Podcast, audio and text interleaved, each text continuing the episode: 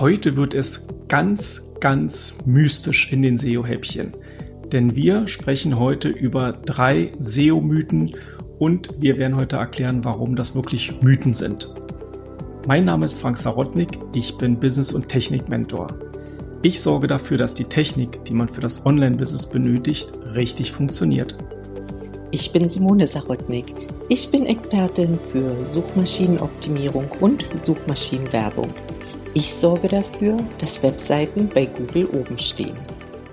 Ja, die Mythen des, der Suchmaschinenoptimierung, die Mythen der Google-Suche, da wollen wir heute mal ein bisschen einsteigen. Der allererste Mythos, und den kennt wahrscheinlich jeder, diesen Satz, ich will bei Google auf Platz eins sein.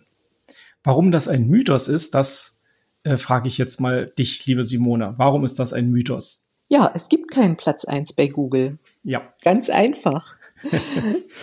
Und dazu muss man wissen, dass Google Suchergebnisse ausspielt dem Nutzer nach dessen Vorlieben, nach dessen Standort, nach dessen Suchverhalten. Das heißt, zu einem bestimmten Suchbegriff kann unter Umständen jeder Nutzer ein anderes Suchergebnis erhalten. Ganz offensichtlich ist das vielleicht beim Suchbegriff Pizza bestellen. Da bekomme ich natürlich, wenn ich in Düsseldorf sitze, ein ganz anderes Suchergebnis, als wenn ich in Berlin sitze. Logischerweise in Berlin werden mir dann natürlich nicht die Pizzerien aus Düsseldorf ausgespielt. In Berlin werden mir die Pizzerien in Berlin ausgespielt und in Düsseldorf die aus Düsseldorf. Und an der, an diesem Beispiel ist es schon offensichtlich, dass es in dem Sinne den Platz eins bei Google nicht gibt. Gut, bei anderen Bereichen ähm, oder sagen wir mal so, es gibt sicherlich Bereiche, wo auch der, der Wettbewerb schwach ist, wo das, wo der Suchbegriff extrem selten gesucht wird, wo es eben einfach sehr, sehr einfach ist, den Platz eins bei Google zu erlangen. Und wenn man auf diesem Platz eins dann ist, ähm, ist man das vielleicht auch deutschlandweit, vielleicht auch europaweit, weil es einfach kein Wettbewerb ist. Also ein bisschen mit Einschränkung, aber im, im Großen und Ganzen kann man sagen, den Platz eins bei Google gibt's nicht. Und dann haben wir ja noch oft, dass wir nicht mit, mit Kunden spreche zum Beispiel, die sind natürlich immer mit ihrer Firma auf Platz eins logischerweise oder auch mit ihrem Hauptsuchbegriff sehen die sich auch auf Platz eins. Und manchmal während des Gesprächs soll man nicht machen, aber ich gehe dann trotzdem auch schon mal bei Google rein, hack das, diesen Suchbegriff dann von meinem Computer bei Google rein und bekomme ganz andere Suchergebnisse. Und da äh, sehe ich eben auch, dass die Kunden dann einem Trugschluss aufsitzen, nämlich äh, sie vergessen im anonymen Modus zu suchen. Sie suchen immer in ihrem Modus, also in ihrem Google Chrome. Und da hat Google natürlich alle Vorlieben hinterlegt und den Standort und so weiter.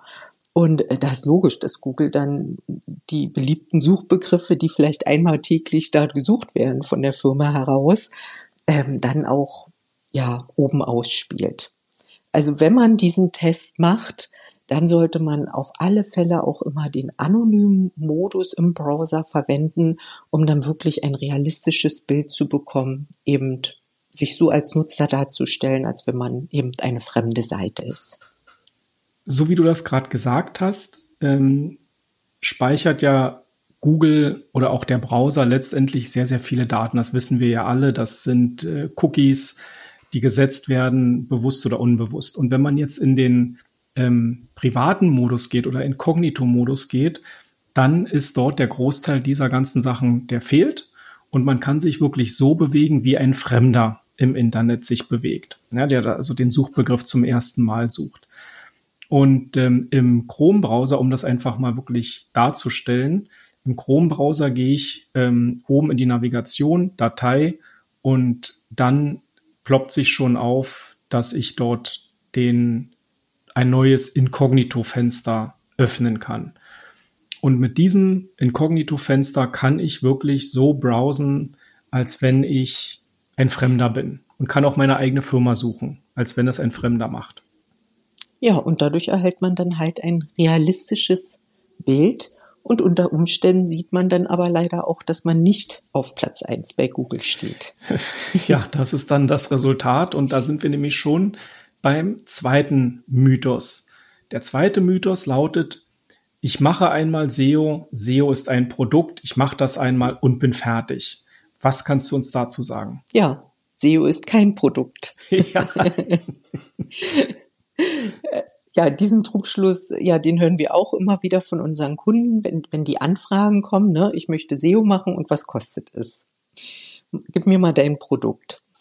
Ähm, vielleicht aus den anderen Podcast-Folgen war ja schon herauszuhören, dass wir trotzdem ja auch immer im, im, im, in den Gedanken unserer Kunden denken. Also wenn jemand bei uns eine Anfrage macht, der bekommt dann trotzdem ein Angebot auf ein Produkt.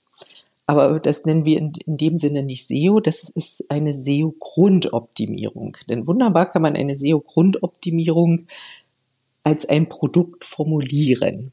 Aber das ist noch nicht der gesamte SEO-Prozess, weil SEO an sich ist nämlich ein Prozess und kein Produkt. Und dahingehend, ja, ist es halt ein Mythos zu denken, ich mache einmal SEO und bin dann für lange Zeit fertig. Besser ist es, wenn man sich bewusst ist, dass SEO ein Prozess ist. Und wenn man einmal mit SEO anfängt, hört man eigentlich nie mehr auf damit. Immer, ja, regelmäßig reinschauen, etwas verbessern, etwas, ja, Wettbewerb beobachten, etwas nachlegen, neue Blogbeiträge schreiben und, und, und. Es ist eben ein Prozess. Ja, es ist eine Dynamik und auch der Wettbewerb bewegt sich ja. ja. Also selbst wenn du jetzt wirklich einen guten Blogartikel geschrieben hast, der wirklich toll rankt und der Wettbewerb sieht das, dann kann durchaus sein oder es ist höchst wahrscheinlich, dass der Wettbewerb sagt, hey, ich schreibe meinen Blogartikel noch ein bisschen besser und gehe wieder nach vorne. Das heißt, es ist ja auch ein dynamisches Wettbewerbsumfeld.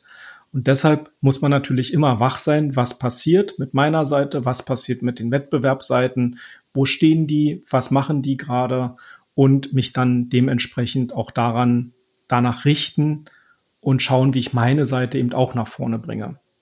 Wir haben gerade gesagt, Simone, dass äh, SEO ein Prozess ist. Jetzt arbeiten ja wahnsinnig viele Menschen, die uns zuhören, mit WordPress und erstellen im WordPress ihre Webseiten. Und da bin ich nämlich schon beim dritten Mythos. Viele denken, dass sie mit einem SEO-Plugin in WordPress bereits SEO machen. Richtig. Was, was sagst du dazu?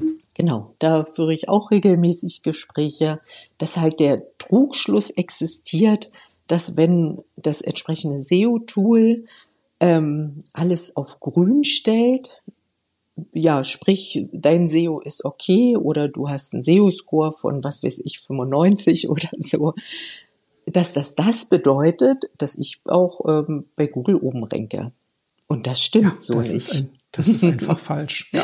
Diese, diese Tools, Hilfsmittel, die ich für die SEO-Arbeit verwenden kann, die sind wunderbar, weil die dich in deiner SEO-Arbeit unterstützen. Aber selbst wenn du dort alles perfekt hinterlegt hast, heißt das nicht, dass es jetzt unbedingt mit dem SEO schon funktioniert bei Google. Also sprich, mit dem Ranking bei Google funktioniert. Denn ja, Suchmaschinenoptimierung und das Ranking bei Google ist eben mehr als nur Inhalte und Technik zu optimieren. Da sind ja noch relativ viele Aufgaben drumherum, zum Beispiel, dass man sich überhaupt erstmal auf die richtigen Suchbegriffe optimiert, dass man dann dazu eine richtige Strategie hat, dass man eine gute Seitenstruktur hat. Und ja, Thema Backlinks erwähne ich auch gerne zum wiederholten Male. Und all diese, diese Aufgaben, die sind in diesen SEO-Tools eben nicht unbedingt offensichtlich und von daher kann dich so ein Tool unterstützen, aber die SEO-Arbeit ist damit noch nicht beendet. Ich finde, für die für jemand, der anfängt, sich damit erstmal zu beschäftigen, ist dieses Ampelsystem oder je nachdem, wie das dann über einen Score äh, kommuniziert wird, das ist schon eine gute Richtlinie, aber SEO ist halt viel größer als das, was man dort wirklich sieht. Und letztendlich betrachtet ja eine Ampel oder ein Score lediglich einen einzigen bestimmten Blogbeitrag. So, wenn dieser Blogbeitrag völlig standalone ist, keine Verlinkung von außen hat und auch innerhalb der Seite nicht verlinkt ist, dann wird den Google auch nicht finden, um das mal ganz extrem zu sagen.